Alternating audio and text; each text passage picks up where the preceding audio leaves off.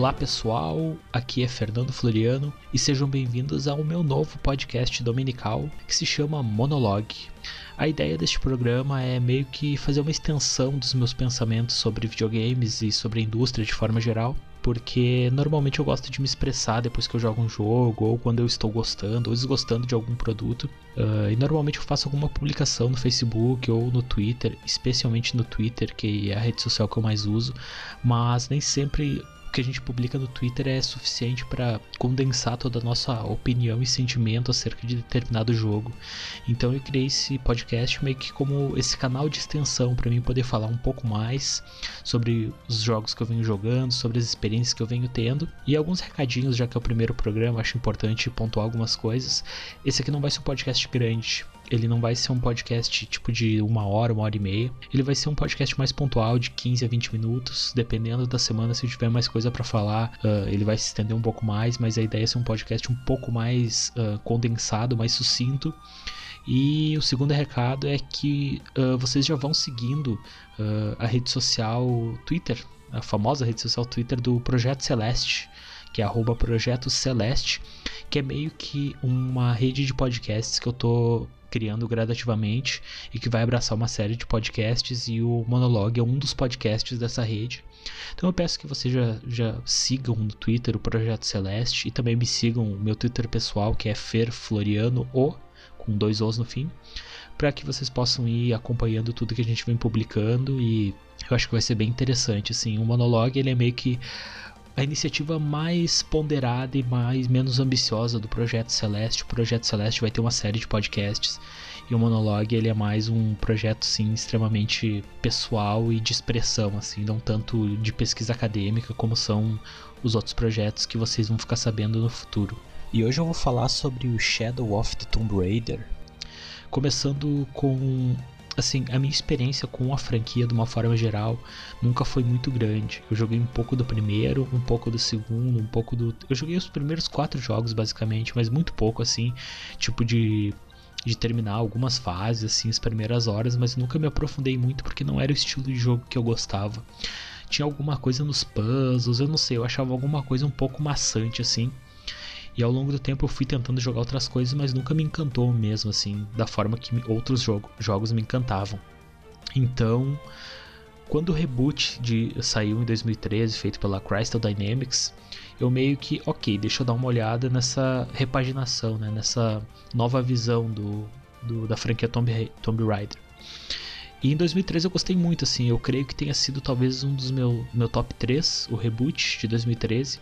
Achei um jogo em termos de jogabilidade muito interessante. Eu acho que a fragilidade da Lara Croft, como é apresentada especialmente no início, é bem interessante. Depois ela vira meio que uma super heroína, mas isso meio que se perpetua em todos os jogos. Mas aquele começo mais frágil a história mais pé no chão até determinado ponto. Depois começam a entrar elementos, elementos sobrenaturais, mas até determinado ponto é bem pé no chão. Então, assim, aquele jogo eu achei bem legal. Eu acho que é um jogo bem competente em todas as suas partes.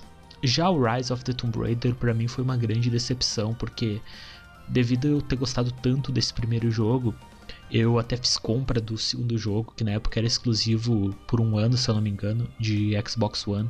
Então eu comprei na pré-venda, tava no hype, meu Deus, eu preciso desse jogo mais que tudo, é a segunda vinda de Jesus Cristo, eu quero muito esse jogo, meu Deus.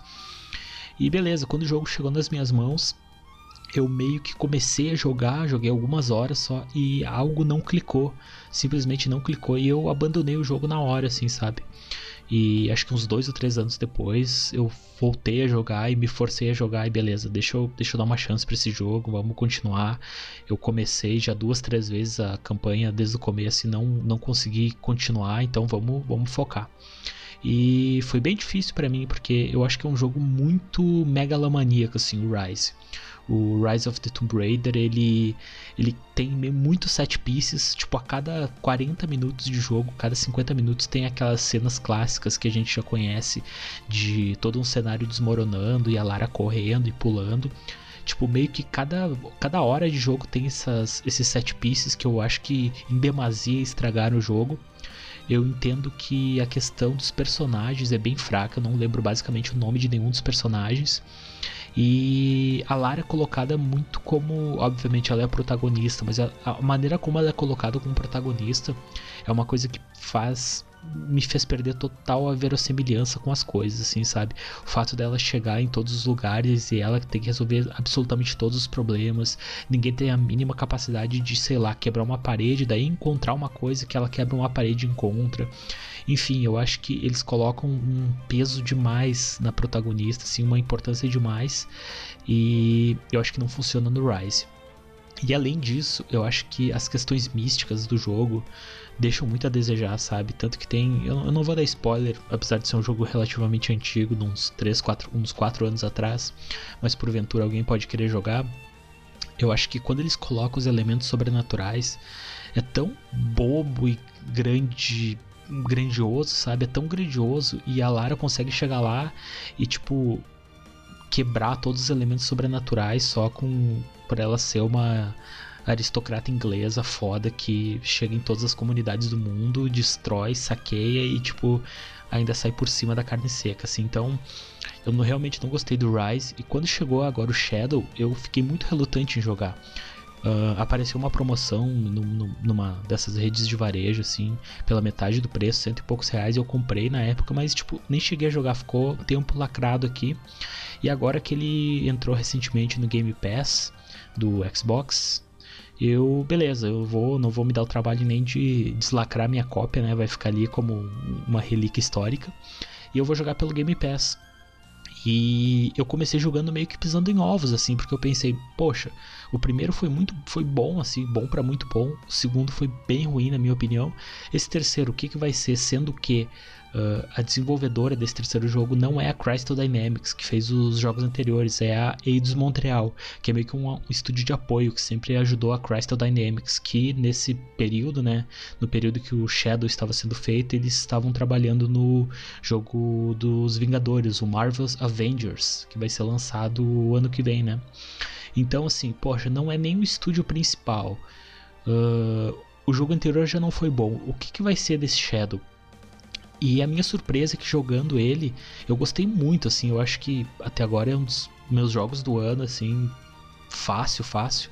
Porque eu, eu, eu tava jogando extremamente relutante, assim, eu joguei, sei lá, duas horas e deu, ok, essas duas horas estão interessantes, mas deixa eu continuar pisando em ovos. Daí eu jogava no outro dia mais duas horas. E eu, ok, continua legal, mas deixa eu, deixa eu me acalmar. E daí eu continuei jogando quando eu cheguei, sei lá, 10, 12 horas e o jogo ainda tava muito bom eu disse, poxa, esse jogo aqui realmente tá, tá, foi, tá sendo muito superior ao, ao, ao Rise of the, Tomb Raider, o jogo anterior, né? E um dos motivos pelos quais eu acho que o Shadow foi tão superior ao Rise, e eu creio até que o primeiro Tomb, Tomb Raider, é que ele deixou de ser tão grandiloquente, tão megalomaníaco assim, e focou esses set pieces, focou em dar o, aquela coisa grandiosa, aquele tom épico, nos momentos que precisava, sabe? Não era de hora em hora, essa era a cada 4, 5 horas, quando tinha que fechar alguma coisa muito grande, quando tinha que meio que encerrar um certo arco ou uma série de missões, daí ele fazia aquele set piece grande. E daí o sentimento era diferente, porque, poxa, eu tô encerrando aqui, eu tô realmente, sei lá, fugindo dessa tumba que eu já passei meio que explorando um bom tempo, essa tumba e os arredores. Então aquele set piece grande era um fechamento super bom, assim, sabe? Então eu acho que um dos méritos desse jogo é ele, ele ter entendido que ele não precisa ser grandioso em todos os momentos.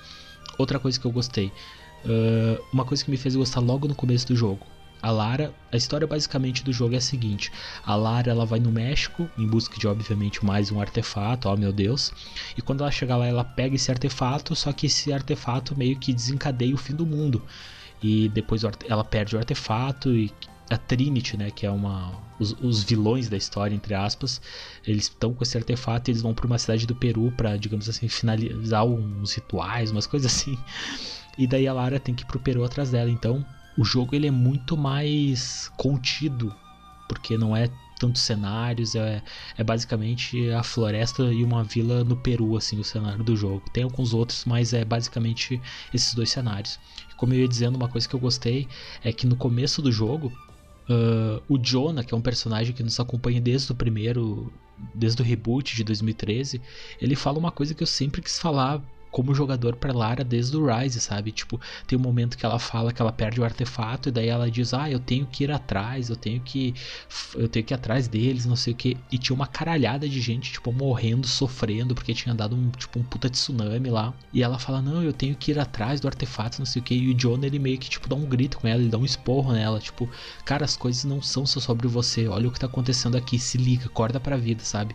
E tipo, naquele momento que é tipo a primeira hora de jogo, basicamente eu já tipo, uou, sabe? O, próprio personagem dando um esporro na Lara em relação a o próprio cerne do personagem, sabe? Então eu achei isso muito interessante já no começo do jogo. E as coisas que eu gostei de forma geral é assim, a jogabilidade é muito redondinha.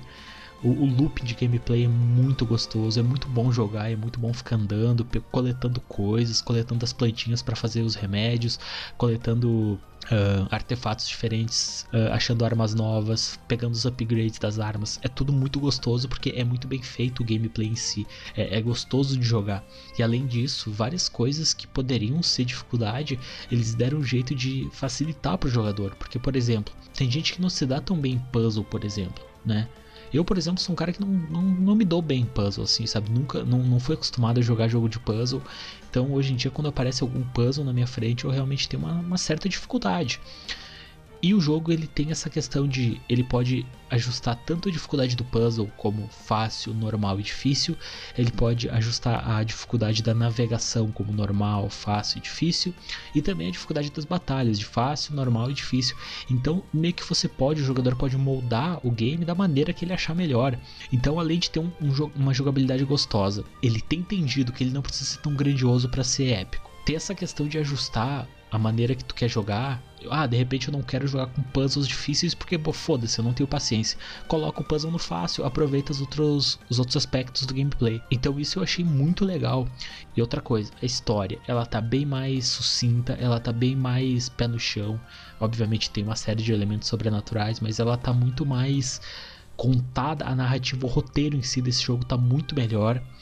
E assim, outra coisa que eu faço uma meia-culpa, que talvez se eu tivesse feito no Rise eu teria aproveitado melhor, é o fato de perceber que uh, Tomb Raider, essa franquia, esse reboot, é mais ou menos o um paralelo que eu sempre faço com Resident Evil. Resident Evil, tu não pode levar a sério como um, um jogo de terror barra drama sério, porque ele não é. Os diálogos não são bem escritos, uh, os personagens eles são caricatos, sabe? Tipo, eu adoro Resident Evil, é uma das minhas franquias favoritas, mas sei lá, tu pegar os Resident Evil 4, que o Leon faz uma série de acrobacias com, com lasers, sabe? Tipo, não são coisas uh, verossímeis, mas mesmo assim são muito legais. Isso dá o tom de filme B de Resident Evil. E o Tomb Raider ele tem toda essa conotação também de filme B ou C, até C, de aventura.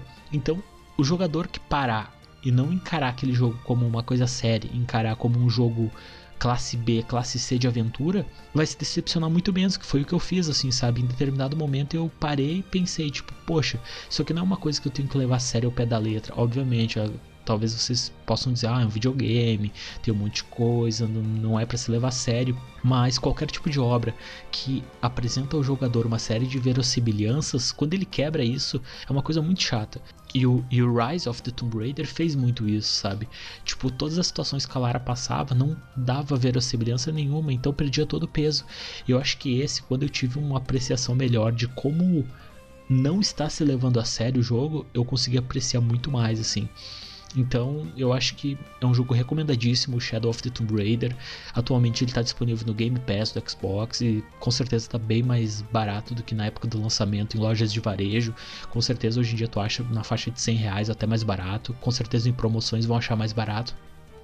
E foi um jogo que eu gostei muito de jogar, porque eu lembro que o primeiro eu tinha gostado muito, eu tinha feito 70%, se eu não me engano, de, de tudo assim do jogo. Nesse eu acabei com 80% e fiquei até um pouquinho tentado de continuar para de repente platinar o jogo, assim, conseguir todos os achievements, porque eu tava jogando no, no Xbox. Então, assim, o jogo que me fez ficar, sei lá, 20 horas mais ou menos ligado nele, não cansar, gostar de explorar, gostar de ler as coisas, gostar de ler os, os codecs, assim, enfim, tudo nesse jogo é muito redondinho e eu acho que é uma, uma evolução muito impressionante e assim um não, não é nem evolução a palavra, mas um eles deram um passo para trás, a Eidos Montreal deu um passo para trás, viu tudo que a Crystal Dynamics errou no Rise e disse: "Não, vamos consertar isso aqui". Eles conseguiram consertar muito bem. Então eu recomendo fortemente Shadow of the Tomb Raider.